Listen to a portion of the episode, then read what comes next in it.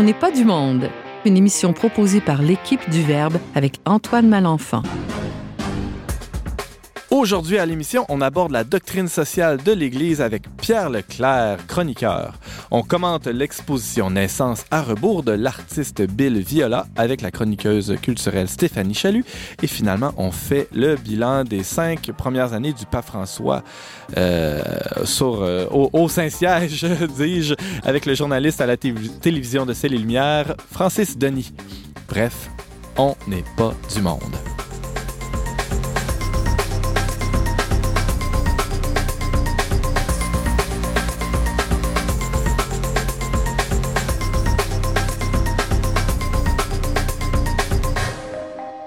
Bonjour à tous et bienvenue à votre magazine culturel catholique. Ici Antoine Malenfant, votre animateur pour la prochaine heure. Je suis aussi, pour ceux qui ne le savent pas, peut-être rédacteur en chef du magazine Le Verbe, célèbre magazine Le Verbe quand même, euh, qui euh, regroupe euh, toutes sortes de, de joyeux lurons, dont certains sont autour de la table aujourd'hui pour m'accompagner dans cette émission. commençons d'abord, tiens, tiens, par Francis Denis, qui va nous parler d'un quinquennat hors du commun. Effectivement, c'est de, je vais parler d'une conférence, un débat qui a eu lieu à New York et auquel j'ai pu participer comme, comme journaliste. Qui parlait du pape François, évidemment. Exactement.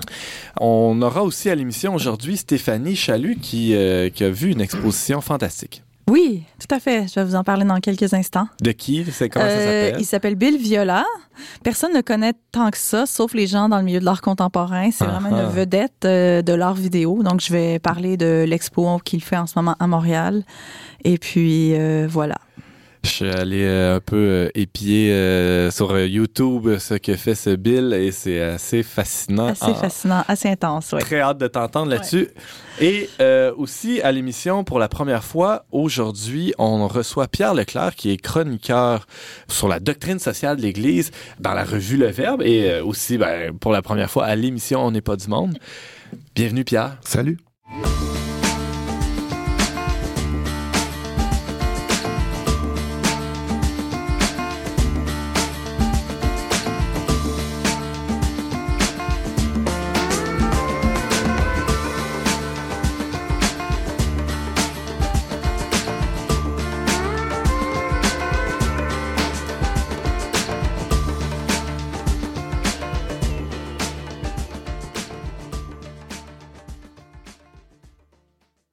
Alors Pierre, euh, aujourd'hui, ben, on va euh, parler de la doctrine sociale de l'Église, mais évidemment qu'en 15 minutes, on ne pourra pas faire le tour de la question. On va poser quelques jalons, on va lancer quelques, principes fondamentaux, puis euh, peut-être après, on pourra voir comment ça, que, ça mange en hiver, ça, la doctrine sociale de l'Église, comment, comment appliquer ça dans, notre quotidien. mais avant d'aller de, ce côté-là, j'aimerais ça que tu nous, tu nous parles de, de ton parcours, parce que on ne s'improvise pas formateur en doctrine sociale de l'Église. Comment comment t'en es arrivé là?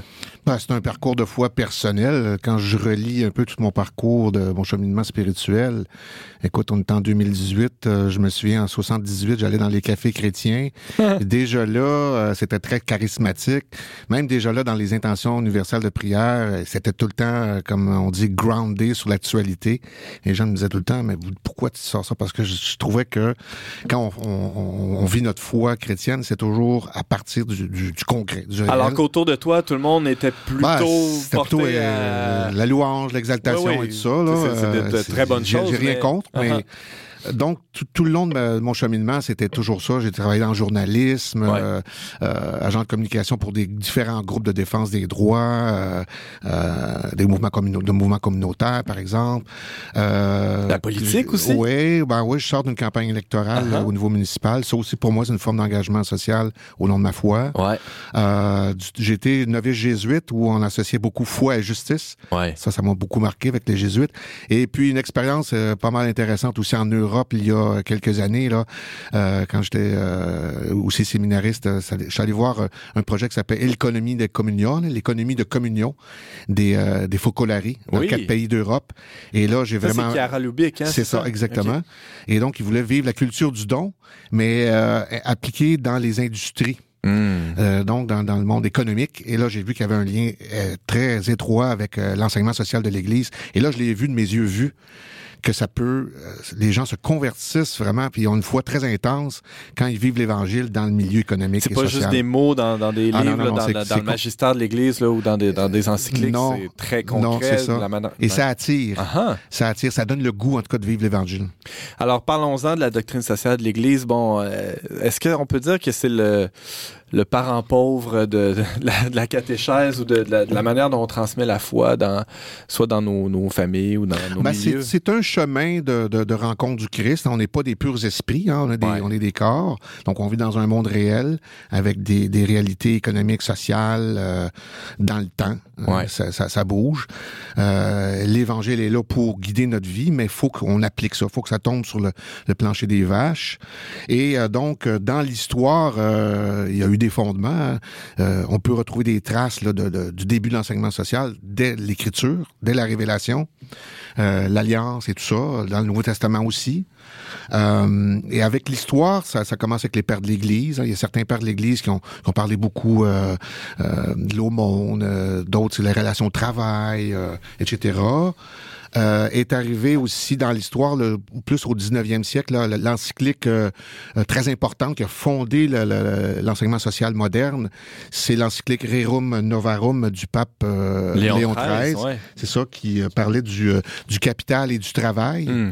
Et, là, il faut, faut se restituer. Hein. on est justement au 19e siècle. La révolution industrielle a eu lieu, bat son plan pour la première fois dans certains pays, mais le, gros a déjà été déclenché. Et là, il y a toute une question ben, des travailleurs travailleurs, des mouvements de travailleurs? Comment l'Église se On fait face aussi à, des, à, des, mouvements naissants de socialisme, le marxisme, toute cette question-là. Mm-hmm. Alors, l'Église, tout à coup, a renouvelé sa vision euh, sociale. C'était une révolution. Et depuis ce temps-là, ben, euh, ça s'est monté avec les différents papes, euh, notamment euh, Jean-Paul II, qui a beaucoup écrit sur, sur la doctrine sociale de l'Église. Évidemment, on est dans la mouvance de, de, de, Jean 23, Policier aussi, Populurum Progressio, le développement des peuples, euh, mhm. euh, évidemment, François le pape euh, aujourd'hui. Et donc, l'enseignement social, c'est en fait, c'est pour grandir, je dirais, notre, notre vie de foi dans la vie de tous les jours. C'est quoi les grands principes de, de la doctrine sociale, Pierre? en fait, quand on regarde, il y en a, il y en a différents principes. il y en a quatre principes fondamentaux. la dignité de la personne humaine, ça c'est le point central. ensuite, tu as le bien commun, la subsidiarité, qui est un principe un petit peu difficile à expliquer, là, mais c'est bon, on essaie de, de, de, le développement se fait surtout à partir de, de, rapprocher de la, personne d'abord, et l'État doit jouer un rôle pour nous, pour aider les, les, les corps intermédiaires pour se développer. Pour compenser ce que les, les corps, les, ou les, les, oui, les corps intermédiaires, comme tu dis, que ce soit la famille ou les groupes communautaires ne sont qui ne sont pas capables de réaliser, ben là, à ce moment-là, l'État peut venir à la rescousse, mais autrement. C'est En gros, en gros c'est ça. Euh, Francis Denis, oui. Oui, justement, moi, j'ai toujours rêvé de voir une manifestation de famille euh, criant, chantant dans les rues su, su, su, subsidiarité. Bon, hein, puis l'autre, la, la, quatrième, évidemment, euh, la quatrième, c'est la solidarité. Ouais. la solidarité, je pense, en tant que chrétien, euh, quand on veut appliquer Matthieu 25, il faut, nécessairement être euh, solidaire. Et on le voyait très bien aussi dans les premières communautés chrétiennes, cette solidarité-là, c'était, c'était manifeste, hein, le, soin des, des, plus faibles, des plus Les communautés de Saint-Paul aussi. Euh, voilà. ensuite, de ces quatre principes fondamentaux-là, il y en a d'autres qui découlent de, de, de ça. Mm-hmm. Par exemple, les droits de la personne. Hein, d'abord, le droit de la, la vie. le partage universel des biens de la terre. C'est un autre euh, principe important. Le droit à la propriété privée pour s'émanciper, se développer. On a le droit à une propriété privée. Il faut respecter ça. Euh, l'option, évidemment, euh, on peut pas passer à côté. L'option préférentielle pour les pauvres. Préférentielle, ça veut dire que l'Évangile ne s'adresse à tout le monde, mais il y a une préférence aux pauvres. Donc, on a toute une grille d'analyse euh, de notre action euh, catholique ou chrétienne mm-hmm. à partir de, des pauvres. La participation au gouvernement et à la société. Et on a un, un, droit, mais on a aussi un devoir. Euh, souvent, on critique, mais on a aussi un devoir de participer. Euh, oui, parce qu'on vient à une époque où c'est assez fréquent de revendiquer des droits, des nouveaux droits, mais de, de, de, souligner cette implication-là qui est nécessaire à la vie de la cité. Ben, sans participation, il n'y a pas de réel changement. Là. Absolument. Parce que chacun a ses talents aussi. Alors, il faut, participer en, fonction de ses talents, mais il faut participer. Mhm. Euh, et donc, on applique ça à, différents niveaux, là, au niveau de la famille, au niveau de l'État, euh, la vie politique, le travail, la vie économique, l'environnement, la gouvernance de la communauté internationale et finalement la promotion de la paix en gros, euh, voilà. Tout un, tout un programme. Euh, Pierre Leclerc, tu, tu euh, signes une chronique. Ben, on en est déjà à la troisième, on approche la troisième, partie dans, dans, la revue Le Verbe sur la doctrine sociale de l'Église. Aurais-tu des exemples concrets là, dans comment ça s'applique, comment on peut vivre ça au quotidien, cette doctrine-là? Ben, écoute, c'est assez facile. Les, trois, peut-être trois exemples que je peux te donner. Euh, c'est très concret. On regarde l'actualité tous les jours. Alors, il se passe, on vit dans un monde qui accélère énormément et souvent, c'est trop vite. Alors, ça prend des manières, une grille d'analyse de cette actualité-là solide. Et c'est pour ça que la doctrine sociale, elle est là, dans le fond. C'est pour se donner des critères de discernement. Est-ce que ce que je vois dans l'actualité, de ce que je subis comme information, comme, comme influence idéologique, est-ce que ça va dans le sens de, du royaume de Dieu? Est-ce que... Est-ce que du bien commun, du respect de l'intimité. Et voilà, tous les principes que je t'ai mentionnés mm-hmm. tantôt. Est-ce que ça, ça va ou non dans le sens de ça? Mm-hmm. Donc, le monde qui vient à moi, est-ce qu'il va dans le sens du royaume? Et sinon, qu'est-ce que je dois faire avec ces principes-là pour le transformer? Donc, l'actualité d'une part.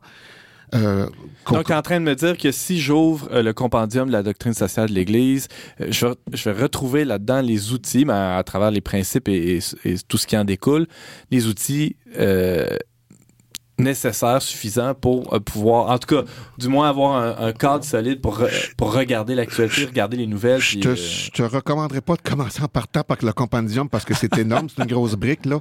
Mais moi, mon plaidoyer, c'est que peut-être on pourrait se donner en Église différents moyens de s'approprier, notamment la, la, catéchèse, ouais. les principaux principes de, de, de la doctrine sociale de l'Église. Oui, justement, il y, a, un livre qui est sorti il y a deux ans, je crois, chez Novalis. Là, c'est euh, le Do 4, qui est un peu le You 4 pour la doctrine sociale de l'Église. C'est vrai. Oui. Stéphanie Chalut, oui. Ben, moi, je l'ai acheté il y a plusieurs années. Je ne l'ai pas lu au complet parce qu'effectivement, c'est intense et gros, là. Mais euh, j'ai été, excusez l'anglicisme, flabbergasté. Vraiment. Ah, ça m'a, dans les 100, j'ai fait les 100 premières pages, puis c'est comme. C'est très riche. Tombé de ma ah, chaise. Je ne savais pas que notre Église était ah, à ce point impliquée dans les questions sociales, politiques comme ça, même si c'est pas la, la, la, la, comment dire, la mission première de, de on fait pas de politique dans l'Église. Mais il y a quand même des académies aussi à Rome qui, qui, traitent de ces questions-là, des spécialistes qui se penchent là-dessus, qui, qui réfléchissent. C'est pas. Mais ça a été pour moi une mhm. révélation, puis j'espère finir ma vie en l'avoir. Tu peux même, tu peux, tu peux, même, c'est même un lieu que tu peux méditer ah. là-dessus. Oui. Euh, l'autre exemple, oui, l'autre exemple que je peux te donner, ben on s'en va en élection. Ouais on s'en va, en élection. On s'en vient en élection au, mois de à l'automne prochain. c'est ça. La date fixe là. Euh, alors c'est une excellente euh, opportunité pour commencer à se faire une tête sur les différents programmes que les partis politiques vont nous proposer en fonction de, notre enseignement social. Encore à la lumière des, critères de discernement que tu as évoqués. C'est ça. Mhm. Et le dernier point, ben, c'est dans l'actualité assez récente. Là, c'est un cas qui vient de se produire il y a quelques jours et on a malheureusement passer ça sur le boisseau plus au, Canada français, au, au Québec, euh, par rapport au Canada anglais. C'est une mesure que le gouvernement Trudeau a mis euh, de l'avant pour les camps d'été, pour les jeunes. Euh, et on a demandé aux postulants donc, il y a eu des groupes d'églises euh, qui ont des camps d'été ou qui embauchent des jeunes. Et qui bénéficient de subventions de la part d'un fédéral, très souvent dans des, des, dans des organismes qui... Euh, bon, l'Église a de la difficulté à aller chercher du financement. Ils recourent au gouvernement fédéral pour avoir des sous pour embaucher des jeunes. Euh, il fallait cocher une case disant qu'il fallait respecter les droits qui sont inscrits dans la Charte canadienne des droits et euh, ou d'autres droits, entre guillemets, d'autres droits, c'était euh, spécifiquement euh, euh, mentionné, le droit, les droits reproductifs et dont des avortements gratuits et sûrs. Alors, on sait très bien que, justement, quand on suit les principes de la doctrine sociale de l'Église, que on n'est pas pour l'avortement. Alors, c'est ça, c'est un, un, choix personnel. chaque conscience d'un chrétien ne doit pas approuver ça. Alors, pour avoir droit à la subvention, il fallait cocher la case. Et ça, c'est une atteinte à la liberté de conscience. Et même dans le compendium, euh, l'article 399 dit clairement que chaque personne, et c'est une question grave, c'est écrit dans mm. ces termes-là, euh, il y a eu, il y a eu des, euh, des, politiciens, euh, Thomas More qui s'est fait couper la tête pour euh, question d'objection de, conscience. Les premiers chrétiens du début de l'Église se sont fait décapiter, même chose, pour pas prêter euh, allégeance à l'empereur qui se prétendait un, un dieu. C'est un peu la même chose, je caricature là. Mais donc on a un devoir d'objection de conscience, c'est clair, et ça c'est écrit dans la doctrine sociale de l'Église. Alors je pense que si on avait mieux compris, si je comprends bien, des, des emplois d'été du Canada coinçait un peu les, candidats, c'est-à-dire que les obligeait à, à, d'aller contre leur euh, conscience. quand, tu, quand ta conscience est éclairée, mm-hmm. mm. si ta conscience n'est pas éclairée, tu n'en as pas conscience, là. C'est, le cas de dire. Mais quand on comprend la, doctrine sociale, puis cette question d'objection de conscience, on a un devoir d'être contre. Ça veut dire que là, on devient plus militant. Mm. Et je pense pas là, que j'ai vu ça beaucoup euh, au Québec. J'ai vu ça au Canada anglais un peu plus, lever le bouclier. Francis, tu as écrit un texte là-dessus dans le tradeunionverbe.com qu'on a pu lire plus tôt ce mois-ci. Euh, qu'est-ce que tu, tu disais là, sur ce cas-là particulier? Oui, je montrais que, à quel point, j'ai tenté de montrer à quel point cette, cette manœuvre était vraiment une manœuvre, euh, j'allais pas, disons, dans l'analyse morale de cela, mais plutôt montrer comment c'était de l'amateurisme politique de jouer autant au niveau politique sur, sur quelque chose qui peut paraître assez banal, qui est justement de, de, de, des subventions pour des camps d'été. Euh, il risquait gros, à, la fois au niveau économique, euh, juridique, euh, diplomatique, et euh, comment l'Église catholique, peut-être plus au Canada anglais, malheureusement, mais justement, il y a de la place à l'amélioration chez nous, c'était vraiment mis en avant à l'avant-garde, un peu comme Martin Luther King à l'époque, pour la, la, défense des libertés civiles. Alors, ça vaut la peine de lire, je crois.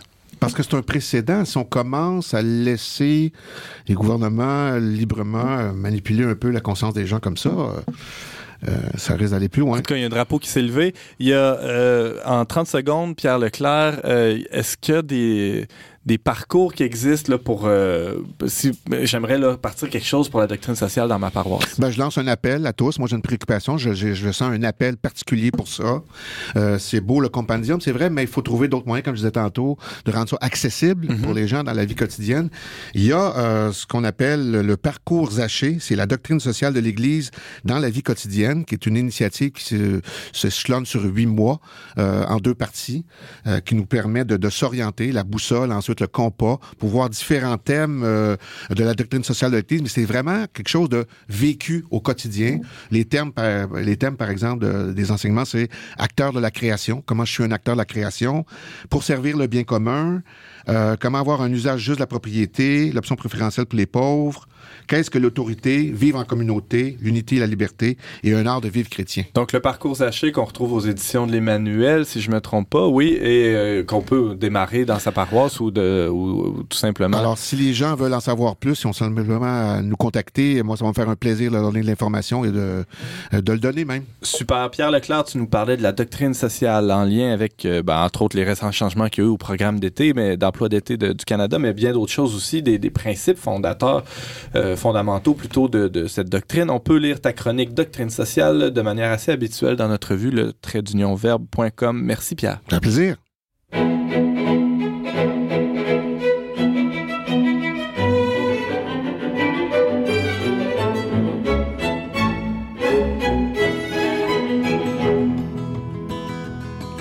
Quand la douceur et les pleurs auront effacé ma douleur. Je ferai ce que me dictera mon cœur, dit le prince au roi, qui lui demandait s'il ferait honneur à la cour en pleurs, car le roi se meurt, car le roi se meurt le roi se meurt. J'irai bien en ville, mais je pars tranquille. Dit le roi quand il entendit ceci. Et le roi s'en fut, retourner la terre. Et le roi n'est plus qu'un grain de poussière que notre univers. Et le roi s'en fut, retourner la terre. Et le roi n'est plus qu'un grain de poussière d'un autre univers.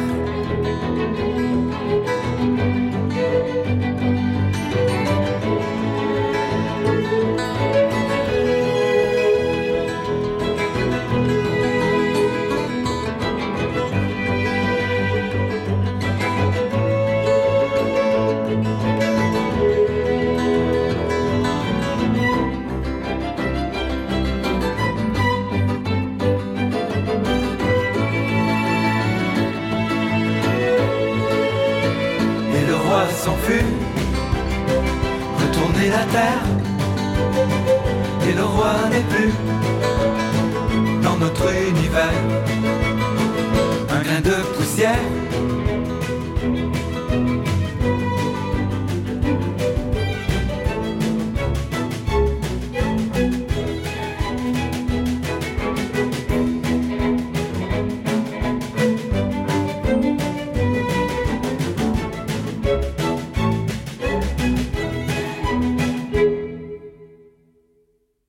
Vous êtes toujours avec Antoine Malenfant micro dont n'est pas du monde. On vient d'écouter Jean Leloup avec sa chanson Le roi se meurt. C'est tiré de son dernier album à Paradis City. Dans un entretien au, en 2000, de, qui date de 2014, déjà, mon Dieu, ça fait longtemps tout ça, au Figaro Vox, euh, au sujet de l'art contemporain, le célèbre, et euh, on l'affectionne beaucoup ici, euh, philosophe et dramaturge catholique Fabrice Adjadj disait que Bill Viola figurait parmi les grands artistes, les grands artistes contemporains, hein, dignes, dignes des grands d'autrefois même. Hein, il, il, est allé à faire cette comparaison. Ben, cet artiste, Bill Viola, croyez-le ou non, il présente actuellement à Montréal une exposition intitulée Naissance à rebours. C'est au DHC. Oui, ça s'appelle la Fondation pour l'art contemporain DHC Art. Je ne sais pas ce que ça veut dire exactement DHC. J'essaie de trouver un peu partout sur le site et j'ai rien trouvé. Bon, en tout cas, ça sera élucidé peut-être dans une autre chronique. Stéphanie Chalut qu'on entend. Salut. Allô? T'es allé voir cette exposition? Oui, je suis allé voir cette expo et euh, je vais en faire un petit compte rendu. Yes. Euh, peut-être un mot d'abord sur Bill Viola. Oui, c'est hein? ça. Donc, qui est Bill Viola en quelques, peut-être deux minutes? C'est un vidéaste américain qui est né en 51, 1951, il y a 67 ans aujourd'hui. Il a étudié les arts plastiques à l'Université de Syracuse à New York au début des années 70. Euh, durant ses études, il se passionne très tôt pour un nouveau médium qu'on appelle la vidéo. Euh, c'est tout nouveau, là, vraiment, à l'époque. Tout nouveau, tout Et ce qu'on entend par vidéo ici, c'est évidemment, c'est pas du cinéma. On tourne pas avec la pellicule on tourne avec des, une bande magnétique euh, qui roule à 30 images secondes. Donc, on est quand même, c'est proche du cinéma, mais c'est pas le même médium. Ça coûte beaucoup moins cher. Puis, il y a des avantages comme ça va plus vite. Tu peux voir tout de suite tes prises après les avoir faites. Euh, et les artistes en art contemporain, en art visuel vont vraiment exploiter ce médium-là et ça va devenir à part entière dans le milieu de l'art actuel, contemporain, ça va devenir une des branches de l'art euh, contemporain. Donc, Bill Viola, c'est son médium depuis le début des années 70. Il n'a fait que ça. Euh, son approche est tout à fait unique et particulière. C'est un des rares, sinon le seul dans le milieu de l'art contemporain qui va faire de la vidéo, qui aborde de frontalement la question du sens de la vie, le sens de la mort. Euh, est-ce qu'il y a une vie après la mort? Est-ce que Dieu existe? Euh, l'idée de la transcendance, des choses qui, en fait, dérangent, là, on peut dire, de nos jours. Mais euh, avec son approche à lui, ça passe très, très, très, très bien. La plupart des gens du milieu l'ovationnent. Le, l'ovationnent. C'est vraiment une vedette dans le milieu de l'art euh, contemporain et les gens qui sont un peu comme moi des artistes aussi, catholiques, chrétiens aussi, aiment bien son travail justement parce qu'il aborde ces questions. C'est intéressant parce qu'on reproche souvent à l'art contemporain de faire de, l'art pour l'art, d'être euh, un peu euh, tourné sur lui-même, c'est-à-dire on fait une performance et l'important c'est de, de flasher, hein, on pourrait dire. La forme. Hein, la forme, de, de, se démarquer, de, de, marquer des points, on pourrait dire, sur le marché de l'art.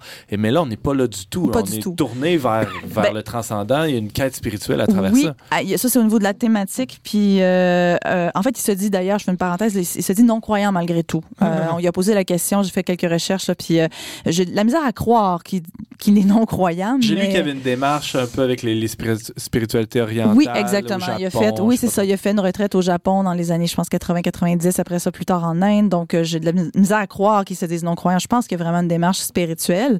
mais en même temps, il s'intéresse beaucoup à la symbolique chrétienne. Donc, son art n'est pas syncrétique pour autant. Justement, c'est pas du New Age ou c'est pas du Nouvel Âge. Vraiment, quand il part sur un, un filon, il va l'exploiter euh, profondément. Alors, quelle est son approche? Comment ben, il Justement, donc ça, c'est au niveau thématique. Au niveau formel, justement, ce n'est pas un conceptuel. C'est quelqu'un qui va vraiment s'inspirer du théâtre, de la dramaturgie du théâtre. Donc, il y a beaucoup d'émotions, d'expressivité. Il va engager des vrais acteurs, des acteurs professionnels qui vont faire des performances, effectivement, mais euh, de manière très théâtrale.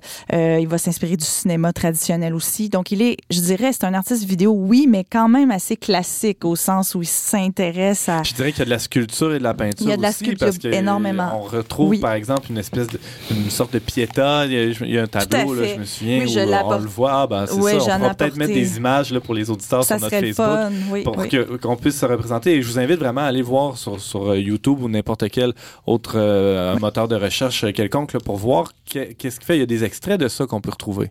Euh, oui, tout à fait. Donc, tu dis la, peinture, surtout la peinture italienne du, du Quattrocentro qu'on appelle, donc du 16e, 15e, 16e siècle, va vraiment faire partie de ses inspirations.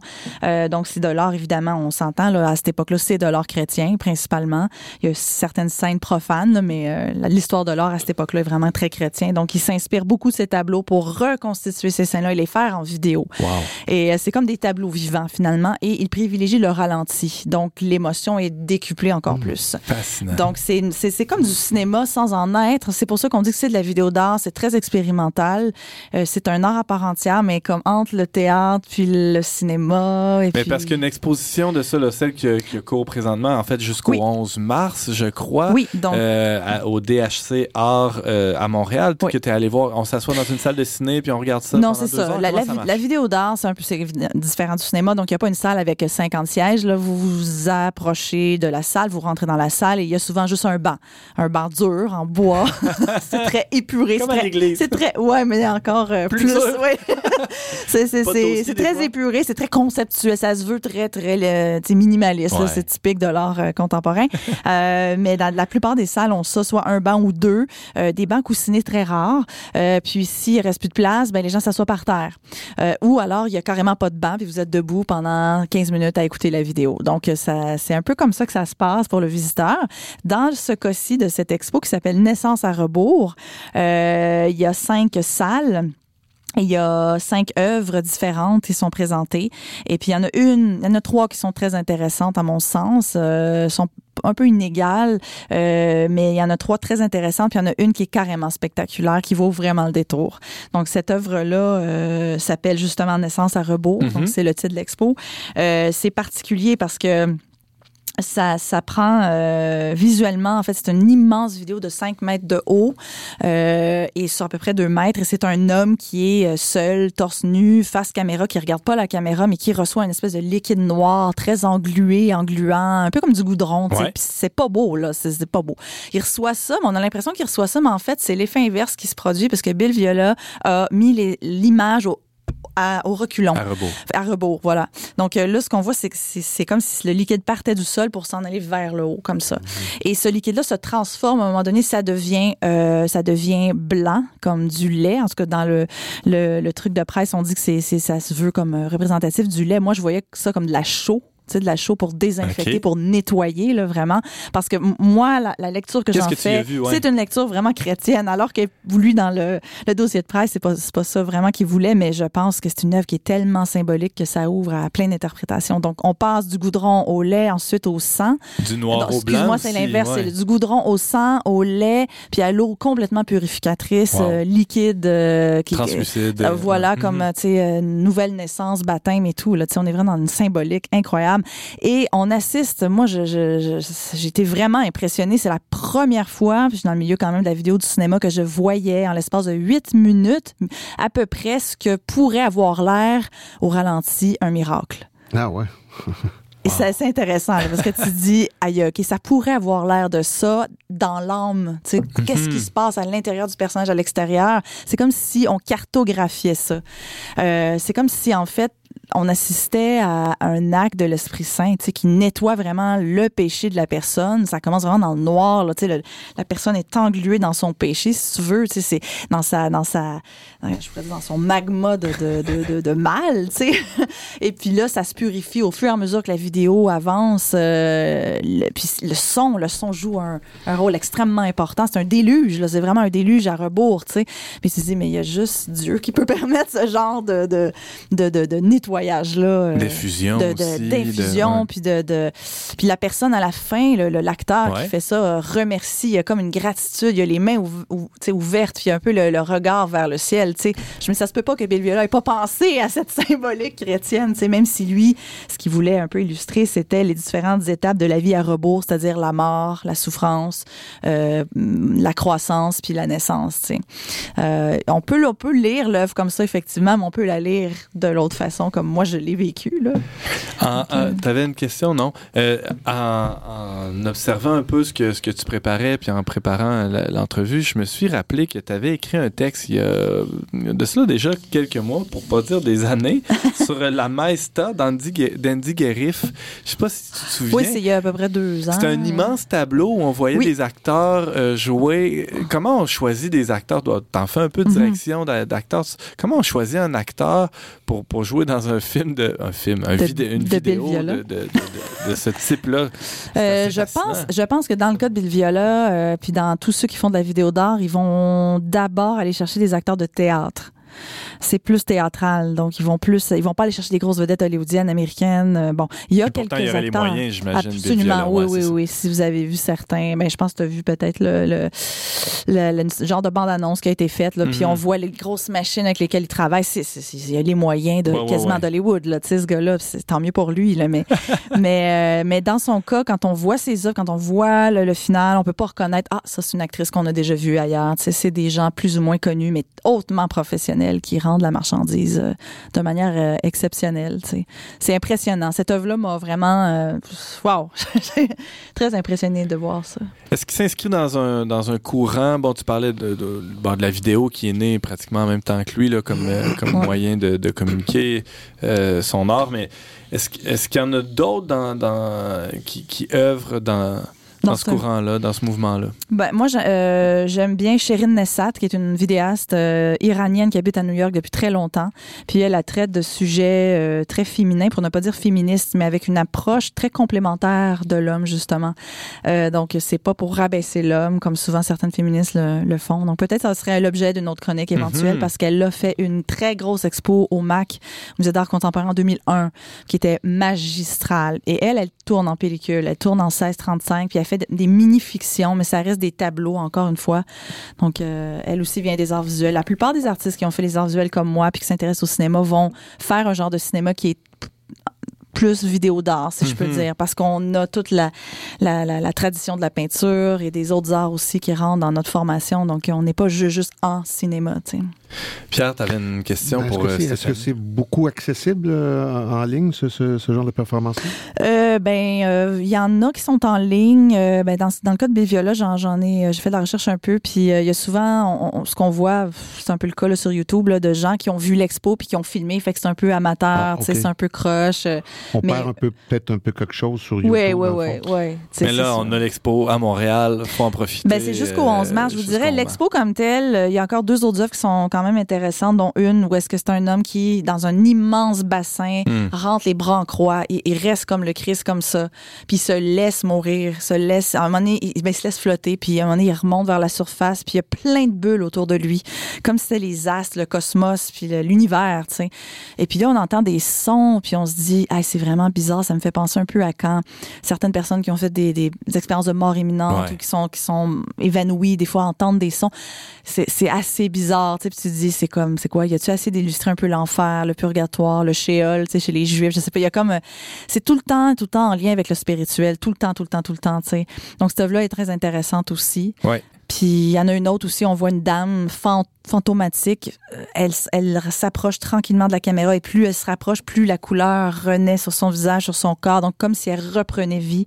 Elle revient, elle vient nous voir, elle vient voir le spectateur nous sourit, mais on sent qu'elle est pas bien, puis elle retourne dans la mort. Tu sais, c'est c'est c'est quand même. Euh, tu sais, c'est des grandes émotions. En quelques minutes, là, on parle de, de, quoi? Tu parlais de 8 minutes. Euh, oui, le... de, ben le, le, truc inverted. J'ai de la misère. Naissance à, rebours. Oui, c'est ça. Inverted birth. Ça, c'est ça dure 8 minutes. L'autre va durer environ, je pense, c'est 12 minutes. The Return. Euh, non, Ascension, c'est assez court. Ascension avec euh, le Christ dans l'eau, comme mm-hmm. c'est 10 minutes. Puis la femme qui arrive vers nous, c'est 6 minutes. Donc oui, c'est des courtes vidéos. Il a déjà fait des vidéos beaucoup plus longues que ça. Tu recommandes cette exposition-là qu'on peut voir au, DHC à, Montréal? Ben pour ceux qui ont la curiosité, euh, pour ceux qui ben, qu'il faut avoir un intérêt pour les arts, c'est sûr, euh, ou pour ces questions-là, là, oui. Et pour les néophytes euh, de mon espèce? ben, Parce qu'on n'est pas habitué à cette forme d'art-là. Justement, j'évoquais la sculpture, la peinture plutôt, mais c'est comme si ça faisait pas partie de notre notre, notre éducation mais c'est pour, c'est pour ça que je disais Bill Viola n'est pas connu du mm-hmm. commun des mortels. C'est pas comme euh, c'est pas un, comme un cinéaste, euh, mettons Terrence Malick ou d'autres qui vont être vraiment très connus parce que eux font du cinéma, cinéma. Euh, mais eux se revendiquent plus des arts visuels, donc c'est un milieu moins connu tout ça. Mm-hmm. Mais pour les néophytes, ça serait bien de, d'écouter la chronique qu'on vient de faire, donc pour donner une idée un peu des, des peut-être des critères d'appréciation, des barèmes d'appréciation. Donc faut pas s'attendre à voir un film avec un début, un dénouement une chute à la fin. Oui, il y en a. Il y a un fil narratif euh, chez Bill Viola. Qui n'est pas nécessairement celui auquel on mais est, pas, C'est ça. C'est pas comme une histoire ABC, là, Stéphanie Chalut, tu nous parlais de l'expo. Euh, mon Dieu. DHC, c'est où? DHC, c'est dans le Vieux-Montréal. J'ai pas l'adresse exacte, mais c'est dans le Vieux-Montréal, près de Saint-Pierre, la rue Saint-Pierre, là. Euh, tout près Saint-Jean et Saint-Pierre. Je pense que c'est sur Saint-Jean. Mais On pourra mettre le, lien sur notre page Facebook aussi à On n'est pas du monde. Tu nous parlais de l'expo euh, donc Naissance à rebours, c'est par euh, Bill Viola. Ça va être au DHC. C'est déjà en fait au DHC Art jusqu'au 11 mars à Montréal.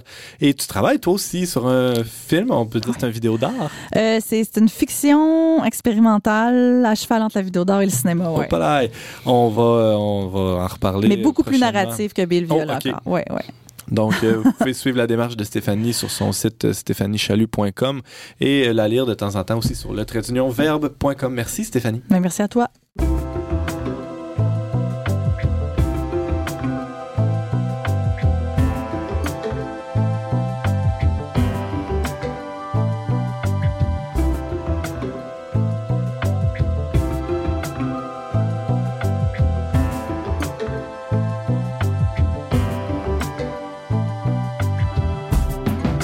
Beau changer d'horizon, le cœur garde ses désaccords.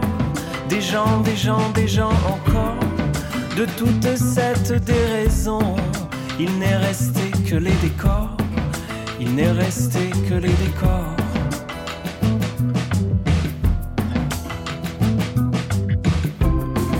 Elle amenait à la maison des paltoquets et des décors. Je feignais lire précoce comme un jour fuit une saison. Il n'est resté que les décors, il n'est resté que les décors.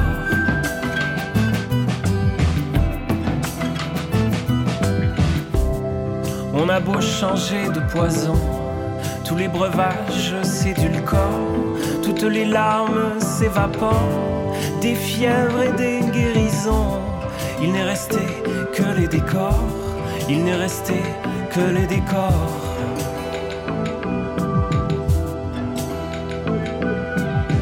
On a beau changer de prison, on traîne son âme et son corps. Les mois passent marquant le score de tant d'atroces trahisons. Il n'est resté que les décors, il n'est resté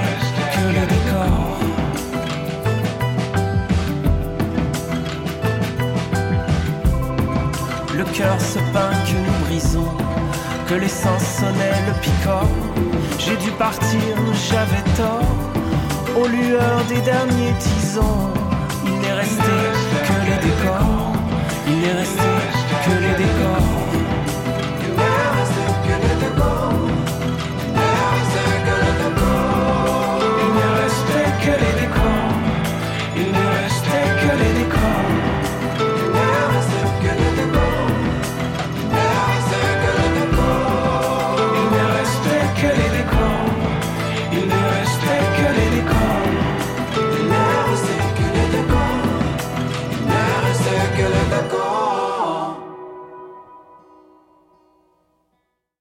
Vous êtes toujours avec Antoine Malenfant au micro dont n'est pas du monde. On vient d'écouter Jérôme Minière avec sa chanson Les décors. C'est tiré de son album Le vrai du faux.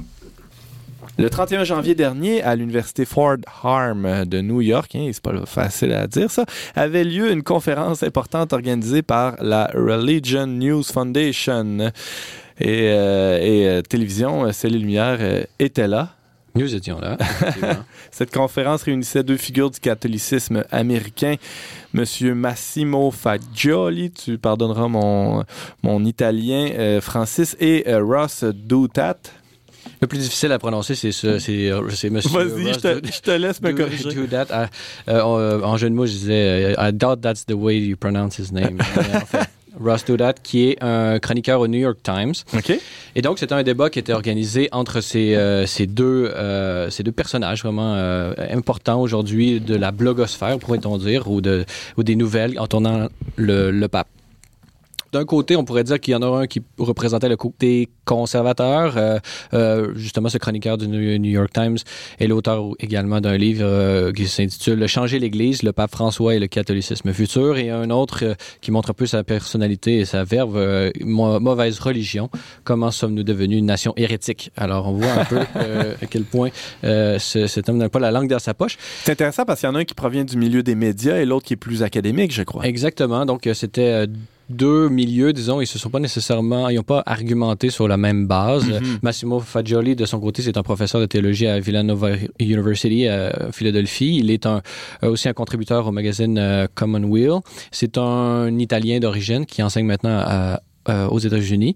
Euh, il, a fait, il a fait beaucoup d'études. Là. Il, est, il a même étudié à Québec avec euh, Gilles Routier. J'ai eu l'occasion ah de discuter un peu avec lui. Donc, il, euh, c'est un spécialiste de Vatican II, à la fois de son histoire, de son interprétation, etc. Et lui, de son côté, il, était plutôt du côté de, à défendre, du, côté de la défense du pape et de son euh, pontificat, puisque ce débat était porté sur les cinq ans après l'élection du pape François. Euh, et oui, dans que ça, ça s'est passé au mois de mars, là, euh, dans le fond, ce, ce, mm-hmm. euh, ce quinquennat-là qu'on va célébrer, dans le fond, dans quelques jours. Exactement. Et donc, l'impact, euh, la question était l'impact de pontificat controversé. Donc, certainement, dans la question même, disons, les dés étaient un peu jeté pour mettre le feu aux poudres, mais euh, c'était un très bon euh, débat puisque il faut juste pour un petit contexte, là, les deux euh, se connaissaient via Twitter puisque justement, bon, on est en étant dans le New York Times, on a, on a quand même une, une, aura assez importante et donc Massimo il avait souvent répondu et ils se sont échangés. La joute avait commencé Exactement. déjà. Et aux États-Unis, bon, disons que ça, des fois ça joue dur et donc c'est la première fois qu'ils se rencontraient, mais tout s'est bien passé et c'est un peu ce qui avait attiré l'attention euh, autour de ce débat-là. Vraiment, tous les grands euh, quotidiens, disons, qui suivent l'actualité de l'Église américaine étaient présents. Ah oui, il y avait sold out, comme on dit. Là. il, y avait, plus de place. Euh, c'était vraiment très, très bien. Et bon, je, pour ceux qui veulent voir le, débat lui-même, ils peuvent le voir là, sur la page de Céline Lumière. On l'a, et la page live stream aussi, on l'a diffusé dans son entièreté. Donc, on peut le revoir jusqu'à l'infini. Donc, quelle, est l'argumentation des deux? Je vous offre un peu là, ce que j'ai retenu des échanges, puisque ça a duré quand même une heure et demie avec une période de questions, donc il y a beaucoup de choses qui ont été abordées, mais le centre, c'est vraiment euh, euh, savoir, bon, quel jugement porter sur euh, ces 50 pontificats du pape François. Euh, les deux, bon, voient des choses positives. Euh, allons-y avec euh, Ross Doudat qui disait justement que les éléments positifs sont assez nombreux quand même. par exemple, il, va noter le changement de, la trame narrative dans le traitement de l'Église dans les médias américains.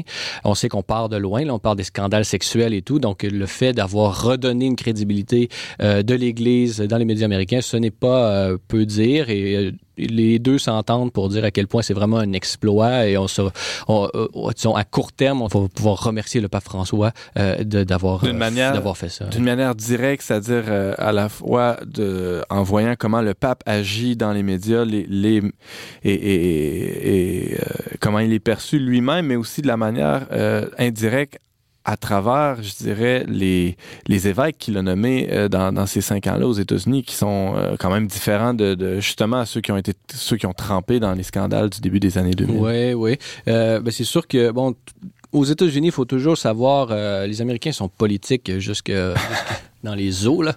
Vraiment, euh, tout ce qui touche devient politique. Donc, il y a toujours ça qui, euh, disons, si on veut analyser la situation, il euh, faut toujours faire un peu le tri, là, le tamis de ce qui est politique et de ce qui est vraiment du, catholicisme et de la vie de l'Église. Mais c'est vraiment une vie, une, Église vivante et vraiment, il se passe des choses. Hein. Comme on disait, comme une de mes amis disait souvent, quand il y a de la bisbille, c'est qu'il y a de la vie. Donc, donc c'est un bon signe, d'une certaine façon. Donc, mais, mais lui, justement, c'est un critique assez sévère du pape François. Donc, lui, il va, disons... Euh, Toujours Ross Dudat, de, New, York, Times. Lui, il va plutôt parler d'un catholicisme liquide. Disons qu'il y a cette critique-là, elle tourne un peu depuis un, moment déjà aux États-Unis. Bon, c'est une, une, expression qui vient de... de, de du sociologue, euh, Bauman, Bauman oui. Zygmunt Bauman. Oui, qui est mort il n'y a pas longtemps, ah, ça, euh, oui. donc, c'est ça, justement, cette, le catholicisme liquide, c'est... Qu'est-ce qu'on entend, ouais, ben, Lui, il adressé à la modernité. La modernité modernité euh, serait euh, procéderait à une liquéfaction des institutions, des vérités, qui les rendrait, euh, disons, par opposition là, à la solidité, ou est-ce que c'est sûr, c'est oui, c'est non, que ton oui, un oui, que ton non soit un non, et tout le reste vient du, du, du, démon. Ben aujourd'hui, justement, la modernité viendrait justement rendre les choses un peu plus floues et vraiment, on n'arrive pas à les saisir. Donc, seul, donc le catholicisme du pape François serait lui un peu, selon lui, liquide. Donc, il serait parce que justement euh, cette euh, volonté de ne plus faire référence aux vérités éternelles, dogmatiques, absolues, intrinsèquement bonnes ou intrinsèquement mauvaises, etc., etc., les définitions, ne, mettant pas l'emphase là-dessus, il euh, ramollirait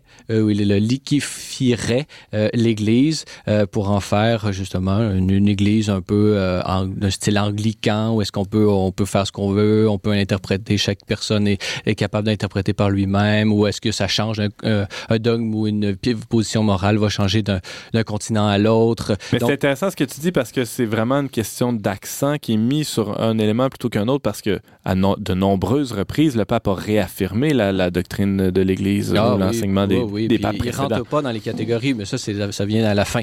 Euh, les gens s'accordent euh, grossièrement là-dessus, mais euh, vraiment le point central sur lequel la liquéfaction se ferait d'une manière, selon Ross Dudat, c'est vraiment la, la note en bas de page 350 de Maurice Laetitia, selon lequel on pourrait éventuellement repenser la discipline de l'Église sur la communion des divorcés et remariés civilement. Donc, c'est vraiment là-dessus que euh, le gros de la critique de Ross Dudat se fait. Pour lui, euh, le pape François laisse aller une polémique depuis déjà trois, deux ans et cette polémique-là est venue rouvrir des blessures qui avaient été fermées euh, par les différents documents, les différentes expressions des papes précédents. Par exemple, tout, le contexte plus général, c'est une espèce de crise post-conciliaire où est-ce que il y aurait eu les libéraux, les conservateurs euh, qui se serait euh, voué à une guerre euh, sans relâche à tous les niveaux de l'Église. Et dans ce contexte-là de l'interprétation du Concile Vatican II, Saint Jean-Paul II serait selon Rosdoudat, venu apporter une interprétation définitive du Concile hmm. avec tous ces documents. Et donc, cette, vraiment, cette solidité de l'Église ou de l'interprétation du Concile était disons, quelque chose de fait et on devait bâtir et construire là-dessus. Euh, pour lui, euh, cette, ce chroniqueur du New York Times, le pape François, en laissant aller cette polémique, il, est, il aurait, disons, permis euh, à cette blessure de rouvrir. Et donc, euh, de cette, de, cette blessure-là trois conséquences majeures. Euh, D'abord, l'apparence de contradiction entre les pontificats, qui aurait miné l'autorité du pape actuel hmm. euh, et de la papauté elle-même, puisque s'il n'y a pas continuité, euh, bon, si le, pape cirait la branche sur laquelle il est assis. Euh, donc, il a accentué une fracture existante. Deuxièmement, le constat d'un retour en arrière. On replonge l'Église dans ses querelles internes. Et donc, cela serait contre-productif contre cette attitude autoréférentielle de l'Église que le pape François veut, éradiquer d'une certaine façon. Et donc, il serait lui-même en train d'être contre-productif pour son propre agenda. Et finalement, bon, il parle d'un groupe non négligeable qui en vient à, même à concevoir le rouvrir le débat sur le Concile Vatican II et sa validité. Donc, lui, il est un peu apocalyptique là, dans ses visions. Il faut dire qu'aux États-Unis, ces mouvements-là ou ces, ces groupes-là sont assez important. Oui, ils sont très importants. C'est pas nécessairement le cas de l'ensemble du, monde catholique. Non, mais c'est vraiment américain là, mhm. comme, comme chose. Et donc, il parle des, des, de schismes. Les schismes ont déjà existé. Il n'exclut pas qu'il y en ait d'autres sur une question comme celle-ci. Et donc, euh, pour lui, les solutions, ça serait justement de fermer cette question-là par une, disons, le redire. Euh, donc, sortir de ce catholicisme liquide pour retrouver une vision, une proposition d'une vision holistique de l'être humain. Puis moi, ce que je lui rétorquerais, c'est que Laudato aussi le fait parfaitement. Euh, cette, cette, vision holistique, cette proposition, elle est là déjà. Euh, et donc, il, et qu'il devrait utiliser son charisme pour aller au-delà des querelles théologiques et morales des années 70. Massimo Fagioli. oui, qu'est-ce qu'il répond, le professeur euh, Fagioli, à tout ça? Donc, on voit que c'est des critiques assez bien formulées, mais Fagioli, lui, il dit, bon, ils sont d'accord d'abord sur les éléments positifs, par contre, il va réfuter cette critique d'un catholicisme liquide. Bon, on peut exactement, euh, comme tu l'as dit tout à l'heure, prendre d'autres citations, d'autres actions du pape François et montrer à quel point, au contraire, il est très corrosif et il, est très intransigeant sur des principes, par exemple la solidarité, euh, ou euh, même, et, on ne peut pas le, disons, le, le, le catégoriser, l'enfermer dans une catégorie quelconque du monde séculier exemple comme celui-là, on n'a pas eu de papes qui ont parlé autant de Satan depuis, euh, depuis euh, je sais pas quand, depuis le Moyen Âge peut-être. Pas très 2018. Euh, non, puis c'est pas très ce qu'on pourrait appeler de discours du progressisme ouais, théologique et tout ça. Mhm. Donc, le, professeur Fagioli ne croit pas à, cette vision d'un pontificat qui, qui ferait, mais aussi, il ne croit pas que, justement, là, cette question de la note en bas de page 351 de, Maurice Laetitia sur la question des divorcés remariés civilement. Il ne croit pas vraiment qu'il y a un changement de doctrine. Donc, c'est un peu la, position du, cardinal Ouellette, justement, qui avait parlé à la conférence de la CECC, c'est ce qu'il avait dit. Donc, euh, argument assez solide. Euh, bon, il n'y a pas eu de, il y a pas de changement doctrinal, donc euh, pourquoi on, passe à autre chose. Oui, exactement. donc pour lui, disons que le problème de, de, de, la réception du pontificat du pape François aux États-Unis est plutôt culturel que théologique. sa question, le, le, pape François va, est plutôt une figure qui s'inspire de l'attitude de Jésus lui-même plutôt que d'une posture institutionnelle. Donc, il va plus incarner la personne de Jésus que, que, que le pape, finalement, en, guillemets, là. ce qui est pas mauvais, ce qui est un style. Et cela est, serait une nouvelle version d'actualiser Vatican II. Le Vatican II a du potentiel euh, pour les... Je veux dire, un concile, c'est au chaque 100 ans et plus là qu'on a des conciles. Donc, il y a du potentiel encore. Ça fait 50 ans du concile.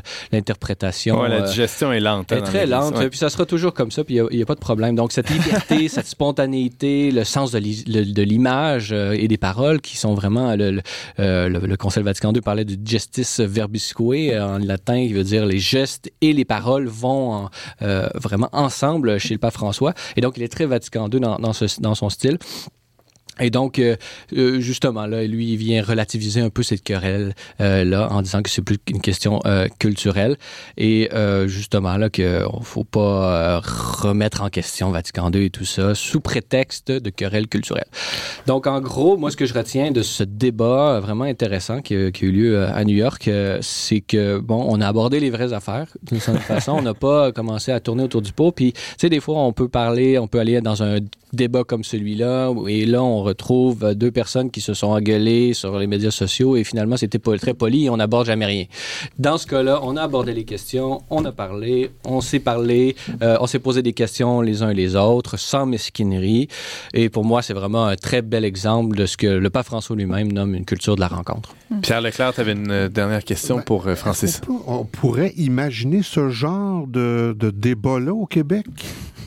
Euh, oui, ben moi j'aimerais ça. Là. C'est clair que ça prend d'abord deux personnes qui ont des positions diamétralement imposées, qui, genre qui s'expriment. pas souvent.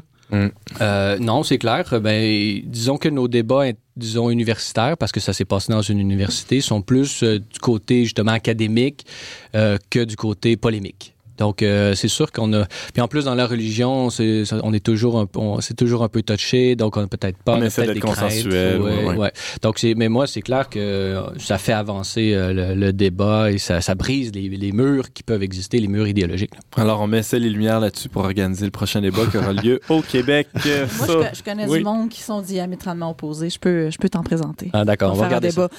Francis Denis, tu nous parlais de la récente conférence sur les cinq ans du pontificat pontificat, dis-je, du pape François. Ça a eu lieu le 31 janvier dernier à l'université Fordham de New York. Tu y étais. On peut voir euh, tout ça, l'ensemble, l'intégralité de cette conférence, de cette, ce débat euh, sur euh, Celles et Lumières. T'animes Église en sortie, La route des diocèses, c'est diffusé ça aussi sur Celles et Lumières.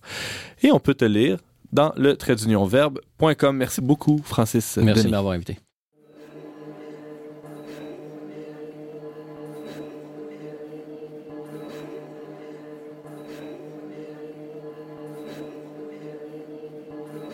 My father understands the demons I wrestle with in my daydream and knows what to say when they are winning.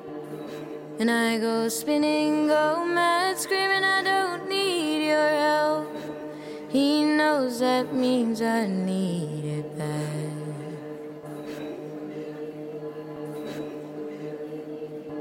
My father understands the demons I wrestle with in my daydream and knows what to say when they are winning. And I go spinning, go mad, screaming, I don't need your help. He knows that means I need it back.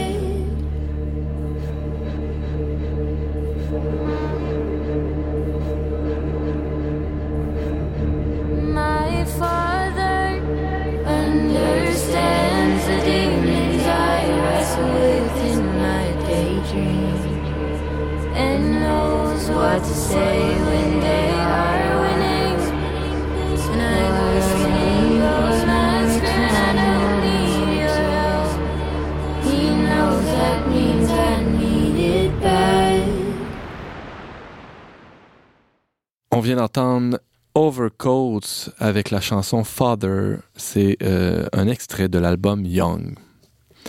On parlait cette semaine de doctrine sociale avec Pierre Leclerc, qui est chroniqueur au Verbe de l'exposition Naissance à rebours de Bill Viola. Ça a lieu ces jours-ci à Montréal avec la chroniqueuse culturelle Stéphanie Chalut, qui a vu cette exposition aussi, on revenait sur une récente conférence des cinq dernières années du pape François euh, au Saint-Siège. Et c'est euh, Francis Denis qui nous parlait de tout ça. Il est journaliste à la télévision de Celle et Lumière. Merci beaucoup d'avoir été des nôtres. On vous attend la semaine prochaine, même heure, même antenne pour un autre magazine dont n'est pas du monde. Au choix musical, Monsieur James Langlois à la réalisation technique. Nul autre que Daniel Fortin et à l'animation Antoine Malenfant. Cette émission a été enregistrée dans les splendides studios de Radio VM.